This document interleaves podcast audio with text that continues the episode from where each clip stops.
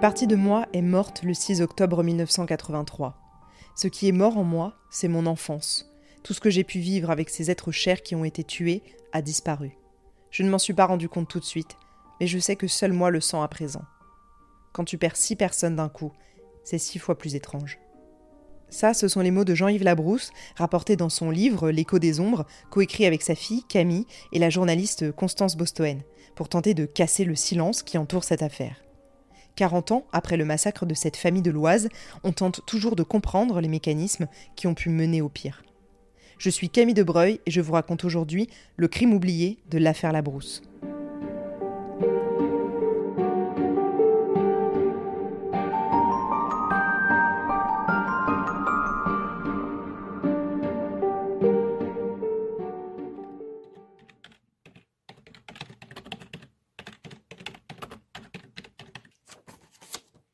En décembre 1988, Jean-Yves a une idée bien précise de ce qu'il veut, convaincre le juge d'instruction avec qui il a rendez-vous que Pascal Dolic n'est pas fou. C'est le seul membre de la famille qui connaît l'homme, il l'a pratiqué pendant deux ans alors qu'il sortait avec sa sœur et passait tout son temps au sein de la maison familiale. Pascal Dolic n'a pas seulement tué les parents de Jean-Yves, sa sœur et son petit frère, il s'est littéralement acharné sur eux. Ce n'était pas un coup de folie, et c'est cet entretien notamment qui sera décisif. Après avoir entendu Jean-Yves, déterminé à voir l'homme qui lui a tout pris derrière les barreaux, le juge d'instruction prend une décision, il y aura bien un procès. C'est presque un soulagement. L'assassin des Labrousse va répondre de ses actes et il ne ressortira pas de prison pour finir ce qu'il a commencé. Le procès de Pascal Dolic, 29 ans maintenant, s'ouvre le 31 mai 1989 au palais de justice de Beauvais. Vous imaginez bien que ça grouille de monde là-dedans. Des proches de la famille, bien sûr, mais aussi des curieux qui traînent près du parvis et évidemment des journalistes, une flopée de journalistes. C'est un mercredi particulièrement ensoleillé. Les partis civils se positionnent sur leurs bancs, les membres de la famille ne font qu'un derrière Jean-Yves. Ils attendent que la justice fasse son travail. Si elle ne le fait pas, qui sait ce qu'il adviendra de Pascal Dolic, que les oncles souhaitent plus que tout voir mort. C'est la première fois que Pascal et Jean-Yves se font face depuis la nuit des meurtres. L'assassin porte l'arrêt sur le côté, chemise rayée et cravate. Présentable, quoi. Il garde les yeux fixés sur ses pompes tout le long. La première journée de procès est longue et les différentes versions avancées par les magistrats et les policiers se croisent sans jamais se rencontrer vraiment. Pascal Dolic ne dit pas un mot, sauf pour nier, expliquer qu'il ne s'en souvient plus ou mentir. Le deuxième jour est consacré au récit des autopsies, notamment par les médecins légistes qui se présentent à la barre. Pour cette journée très difficile à entendre, Jean-Yves est exempté d'audience parce que c'est trop dur. C'est aussi ce jour-là, souvenez-vous, que la présidente emmène toute la cour d'assises à Saint-Martin-le-Neu pour lui montrer la scène de crime. Le troisième jour, Jean-Yves est confronté aux différents témoignages de ceux qui ont vu le carnage de Dolic. Lui, qui a vécu le massacre de l'intérieur, n'a pu cette nuit-là compter que sur son ouïe. Il a surtout entendu la mort de ses proches, plongés dans le noir. Il écoute se succéder les gestes terribles d'un homme qui l'appréciait, qui l'estimait, que ses propres parents ont accueilli comme un fils à l'époque. Dolic va d'incohérence en incohérence et se replie dans les mensonges. Le couteau, il l'a trouvé sur place, dans la maison. L'essence, c'était pour se suicider au cas où ça tournait mal. Bois voyons, le gars n'a pas du tout le profil de celui qui veut mettre fin à ses jours, trop orgueilleux, trop égocentrique pour penser que Caroline ne va pas vouloir le suivre. Pourtant, c'est ce qu'elle fait, elle le repousse, le rejette, se défend, et Dolic sombre dans la fureur.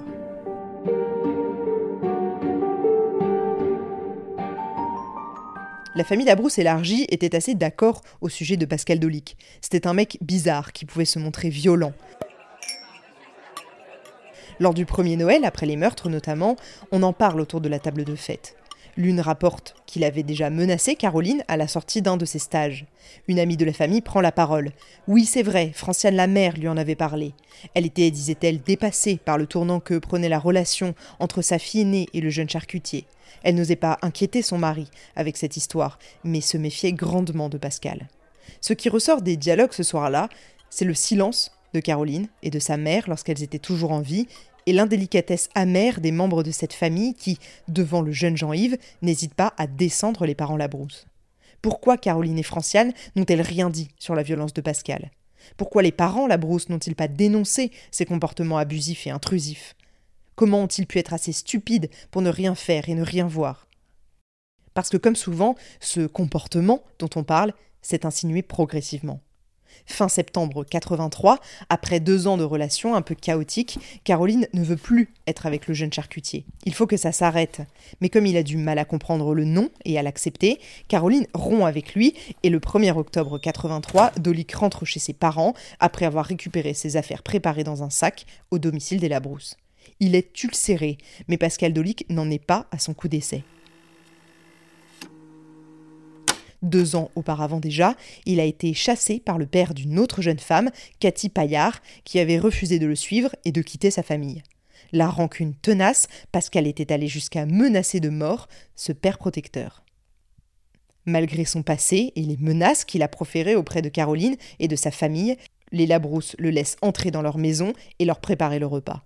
Quand on a apprécié quelqu'un, comment tout couper si prestamment? Si la relation est rompue, la confiance ne l'est pas encore.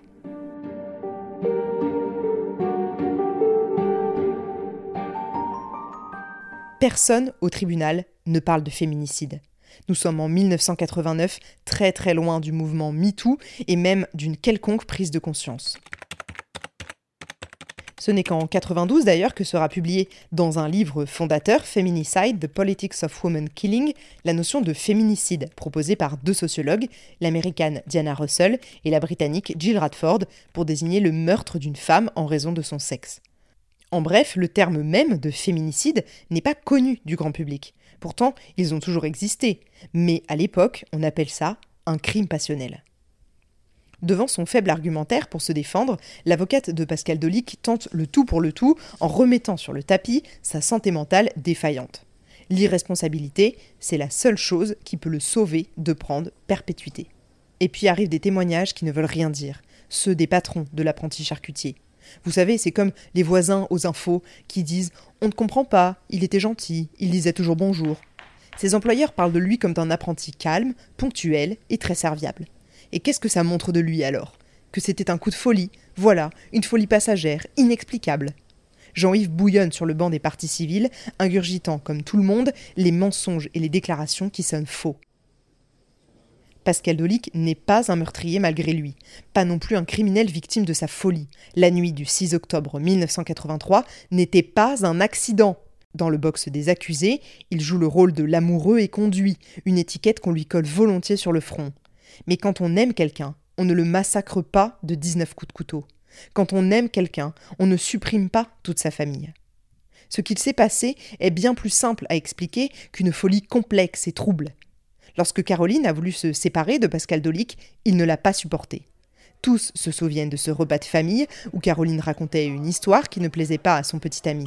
Pour la faire taire, il l'avait giflé. La nuit du 6 octobre 1983, Pascal Dolic a perdu pied, enragé par le peu de prise qu'il avait dorénavant sur sa petite amie, ex-petite amie. Mais ça, il ne peut pas l'encaisser. Elle lui échappe, et ça pour lui c'est insupportable. Il se sent dépossédé, parce que Caroline n'est pas son amoureuse, elle est sa chose, elle est à lui. Quand elle le repousse pour de bon, pour Pascal Dolic, c'est son univers entier qui doit disparaître. Elle ne veut pas de lui, très bien, mais elle ne sera avec personne d'autre. Elle n'a pas le droit d'exister dans un monde où elle n'est pas à lui, ni elle, ni sa précieuse famille qui cautionne ça. Ce n'est pas de l'amour, ça, c'est juste de la possession. Dans la salle d'audience, d'autres que Jean-Yves en viennent aux mêmes conclusions, la vérité émerge. Ce sont finalement les amis de Pascal Dolic qui vont venir étayer un peu plus cette personnalité violente. Ils le présentent comme quelqu'un de jaloux et de très possessif. Évidemment, ça rajoute de l'eau au moulin des partis civils. L'un d'eux dira il acceptait difficilement qu'une fille puisse le quitter. Il s'en réservait le droit, il ne le tolérait pas. Et un autre avouera que Pascal avait eu déjà un mois avant les meurtres, en septembre 83, voulu se suicider avec Caroline dans un accident de voiture. Si elle n'est pas avec lui, alors elle ne mérite pas de vivre. Il a bien été question à un moment de rumeurs concernant un viol ou des actes de nécrophilie, mais elles sont rejetées faute de preuves. Les échantillons prélevés sur les victimes ne sont plus exploitables, certaines ont été même détruites ou ne sont pas datées. Bref, toujours ces procédures menées n'importe comment.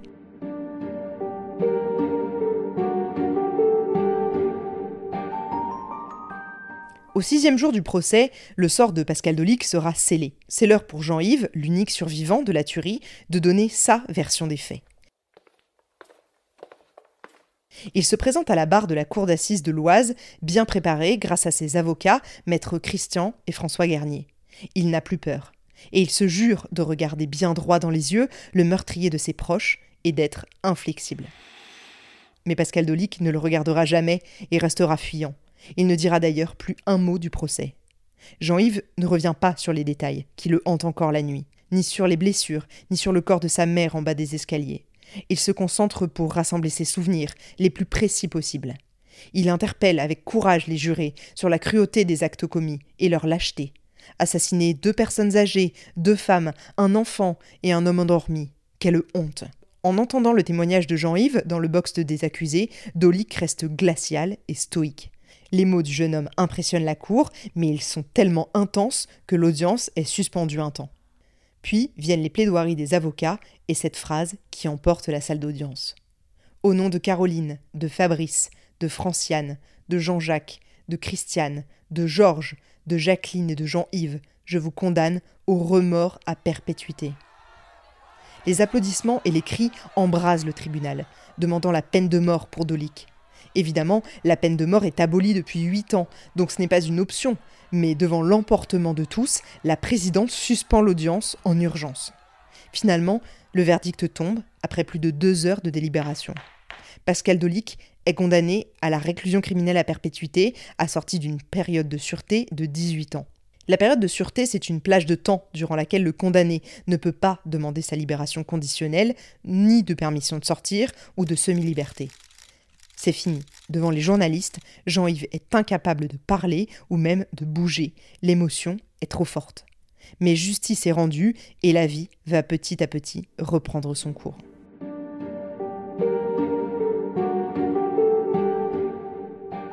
C'est sur cette condamnation que se termine cette nouvelle saison de Crimes oubliés consacrée à l'affaire Labrousse, en trois courts épisodes, je vous ai raconté un morceau de cette histoire et je me suis énormément appuyé sur les mots de Jean-Yves Labrousse dans son livre L'écho des ombres, paru, je vous le rappelle, aux éditions Mareuil.